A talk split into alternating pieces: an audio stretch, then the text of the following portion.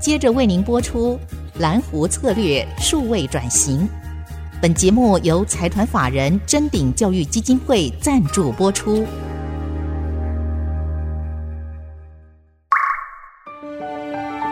蓝湖策略数位转型，让主持人简真富与您提升决策品质与产业升级，掌握先机。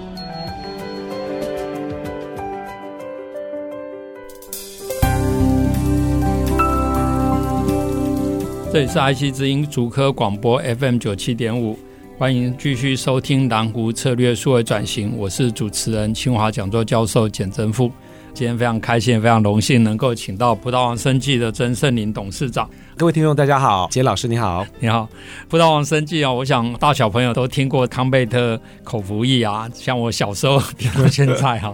啊其实它已经超过了五十几年了。那确实是台湾的一个隐形冠军，也做得非常好。那可不可以先跟听众朋友稍微介绍一下葡萄王的历史？因为很多小朋友不一定这么了解。嗯哦应该不知道，葡萄是一九六九年成立，那今年是迈向五十四年。那葡萄几岁，康贝特就几岁，所以康贝特是葡萄第一年成立的时候就有的产品，真的啊、所以那康我贝不特能现在。我不能说我小时候听过， 所以就有点泄露我的年纪。了您的年龄了。 对，那当时葡萄是由我父亲曾水照总裁所创立的。那一开始其实我们是一个药厂，好，所以我们一开始是做学名药，因为我父亲本身是最早的，他是一个药商的业务，常常跑药房。是是是然后他决定自己创业，所以就在台湾，然后就创了葡萄王这个企业，那盖工厂。嗯那那时候是做学名药，所以有点像 OTC 那样子的。是是好，那是在药房你可以买得到的一些药是。那以前我们蛮知名的药还蛮多的，所以其实葡萄王历史严格里面经历了三次的创新。嗯，那第一次的创新呢，其实是从药起家，但是最重要的一环是他创立了台湾第一支机能性饮品。因为台湾那个年代是是农业转工业是，是所以我是父亲他创立了康贝特这个第一支的是技能饮品。那当时是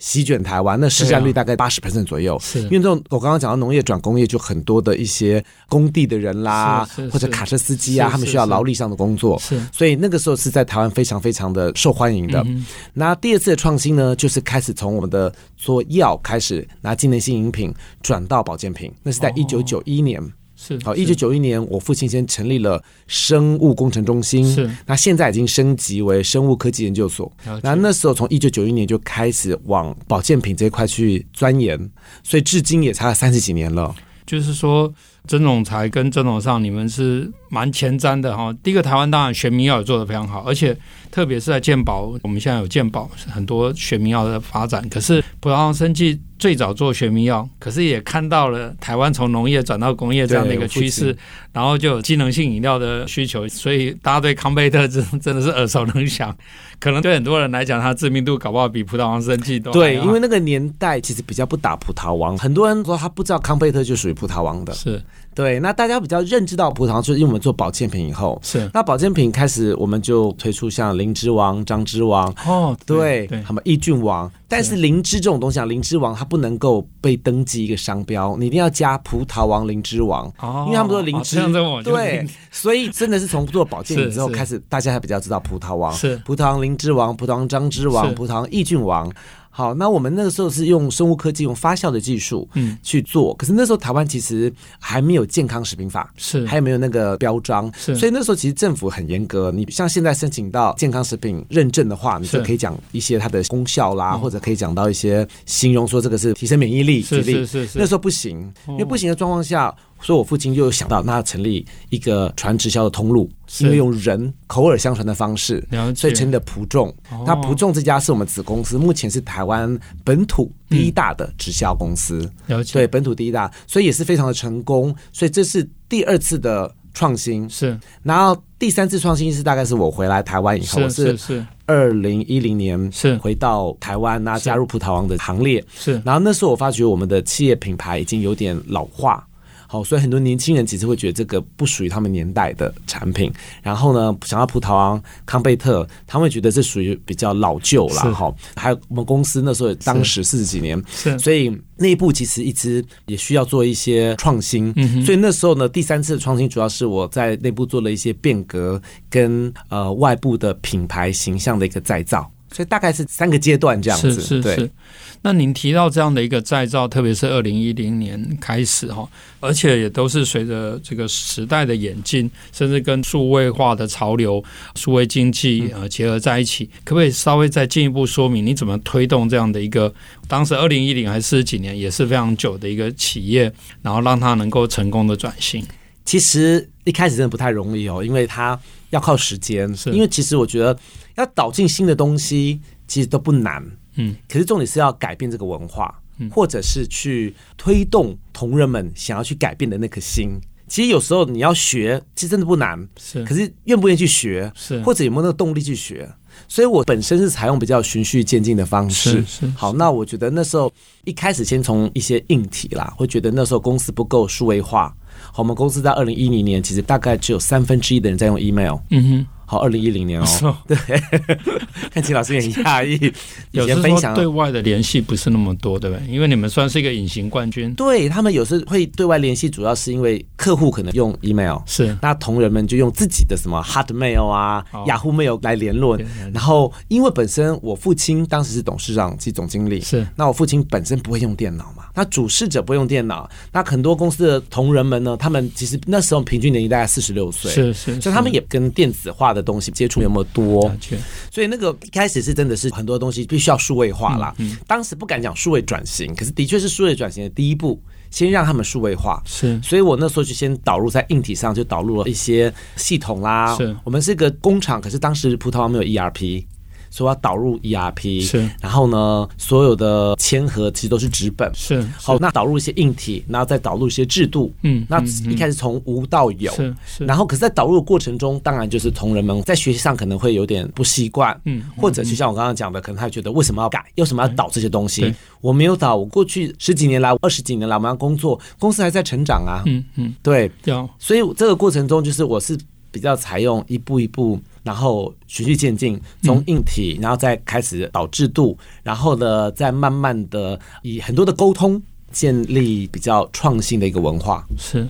这也是我们在爱惜之音或者是真领文教基金会来推动这样的一个节目的一个意义，因为台湾的产业。它在转型升级的时候，确实像您啊、领导贵公司在做这个数位转型一样，第一个要循序渐进，第二是说现在所谓的工业四点，它这个一二三四不是一个 quantum jump，它有一些连续的或持续性的改进。那可能对台湾来讲，更多的企业就像您刚刚所提到的这种经验，它也许要从工业三点零，假如现在三点 to B 四点，它要先到工业三点五，一方面要去补课嘛，就像您讲的，要把这个 ERP 的系统、供应链管理的系统、MES 的系统这些补起来。然后另外一方面，就开始在这样的系统上去做一些智慧制造，做一些智能化的应用。那我相信在这个过程里面，应该有很多的故事可以跟大家分享。可不可以先请董事长挑一两个故事跟大家分享一下？除了故事 email 这个以外，哦，其实很多，啊，可是那时候的都是比较阳春的啦。那你有没有遇到什么样的挑战？其实像刚刚讲到 ERP 系统是一个蛮大的工程，是是呃因为我们以前的葡萄糖是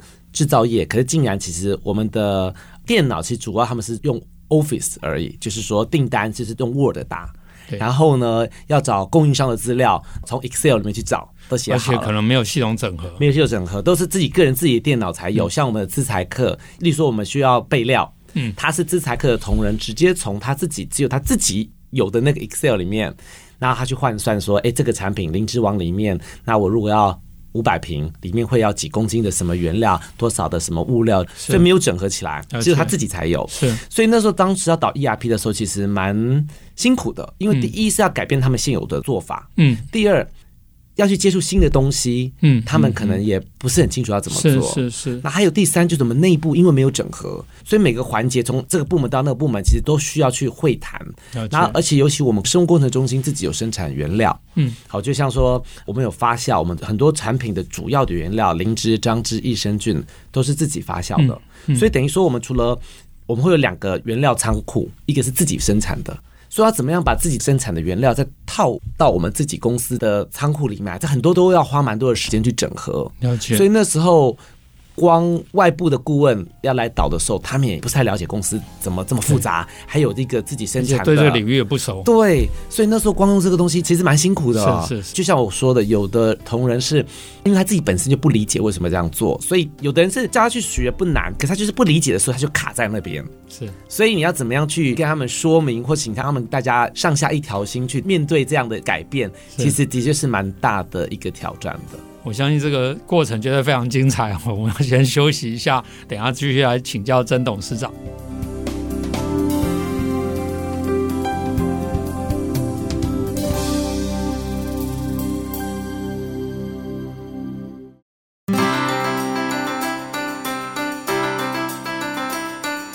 欢迎继续回到蓝湖策略数位转型啊！呃今天的节目非常开心，能够请到葡萄王生技的曾盛林董事长。也请各位朋友记得在 Pocket 上面按下订阅，才不会错过每一集的节目。那我们刚刚也非常感谢董事长有提到，当初从二零一零开始推动葡萄王生技的数位转型里面，比如说你要怎么让同仁不但是学习这个技术，其实他也要让他能够。说服或是一个沟通的过程，一个循序渐进的过程。那我们知道数位转型的时候，其实它是需要一些系统化的步骤，必须要找到最重要的痛点，然后要赋能，让员工有这样的能力，然后要因为这样的一个变革，去把周边的配套能够做一个组织上的调整、工具上的赋能，甚至行为的模式、心态都要改变。那您怎么去？推动这样一步一步，因为您刚才也提到您的循序渐进啊，我们我们是不是可以从刚刚提到导入 ERP 也好，供应链也好来更进一步跟听众朋友分享。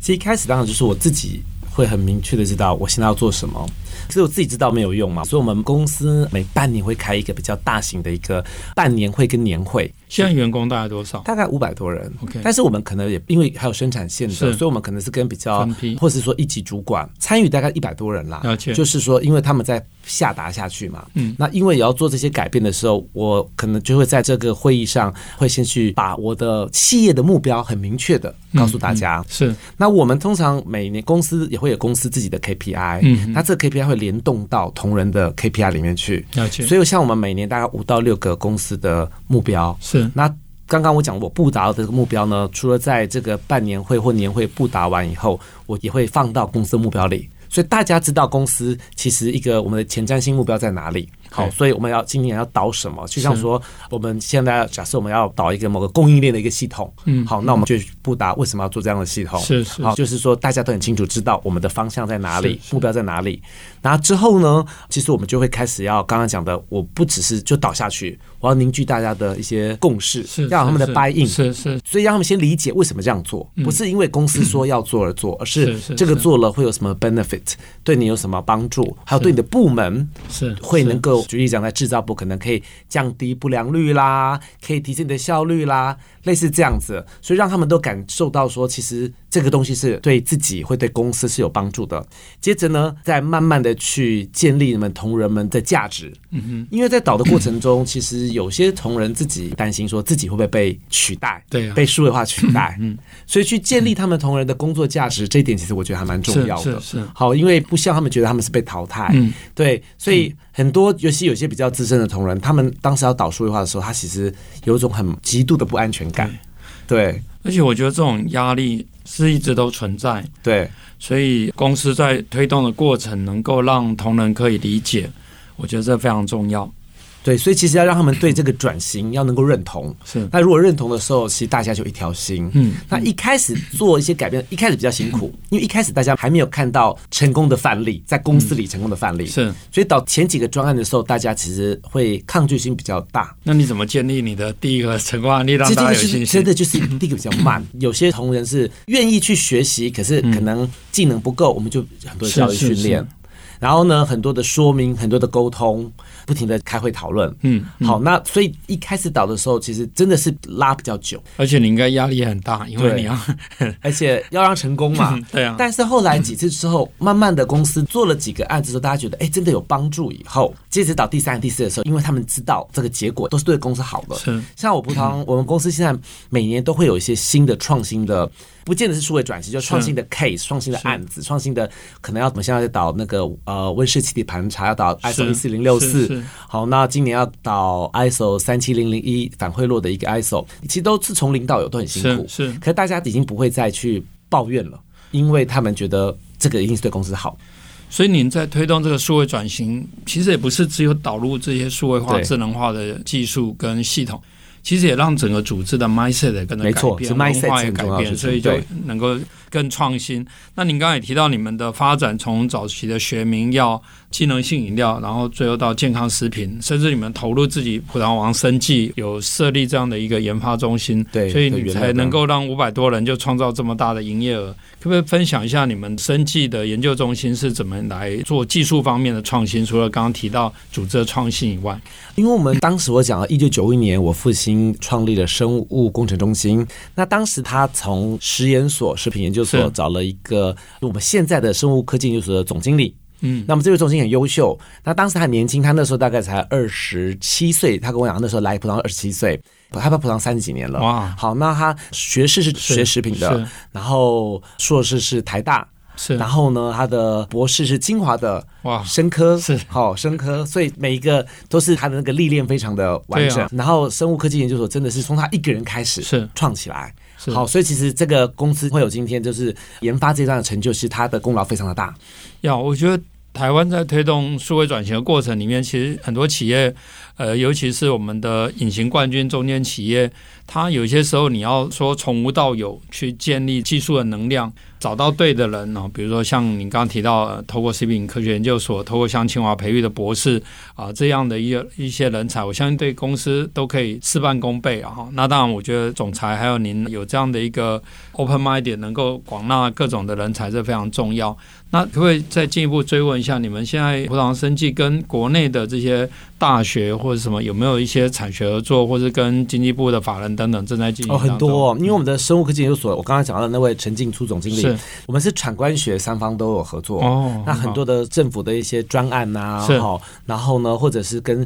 学校，因为有时候我们会需要学校去帮我们做一些实验，是对，是好，然后一说动物性实验啦，或医院也会帮我做是临床是实验是，哦，对，而且我们生物科技研究所每年都大概会有八十几位的实习生，是对，然后都其实要来申请，所以我们跟学界的关系一直都是很好。哦那跟其他就除了葡萄以外，我们也会跟不同的企业有一些合作。是是是，那当然是跟就是跟政府这一块，我刚刚是讲到有任何的一些专案，嗯那我们都会去申请。是对，诶，那我想要再回到一个话题啊，但是虽然我不想要透露我的年纪，我还是对康贝特印象非常深刻。那我就想说，当初康贝特做的这么好，那当然你们的转型也都做得非常成功，不管是在做健康食品，或是你们推出这个林之王、张之王，这个也都非常有名，所以我有 follow 这个时代。但是我还是回到康贝特，我想说，康贝特那时候这么好。那我们比如说我们去日本旅游，这日本机器啊，机能量贩性机哎，量贩机，对。 那为什么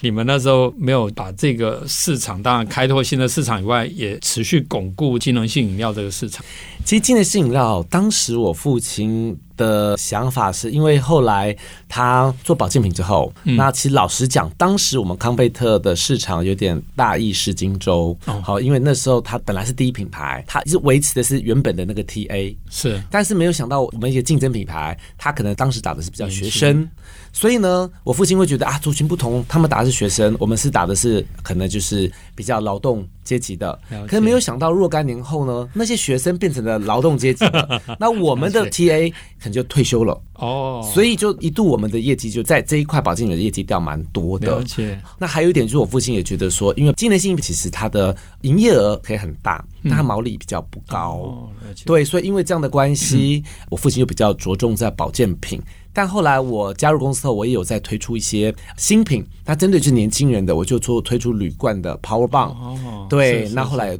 多推出了一些休闲型的保健品，像康普茶之类的。了解对哦，是是对是，哎，这个我都知道。对对对，所以所以我们目前也是有在往这 是快消品这块去发展，这样子。不过这提到一个这个很重要的问题，就是说我们在蓝湖策略为什么要讲蓝湖？就是说这个市场不一定要很大，但是它 margin 要高。对，所以我相信当初一部分的转移从保健品到这个所谓的健康食品，也是考虑到 margin 就是毛利的差别哈。那我们这一集的节目就先到这个地方，那欢迎听众朋友继续收听，下个礼拜我们继续来访问郑董事长，谢谢。谢谢，谢谢老师。本节目由财团法人真鼎教育基金会赞助播出，启动数位领航，真鼎教育基金会与您一起终身学习，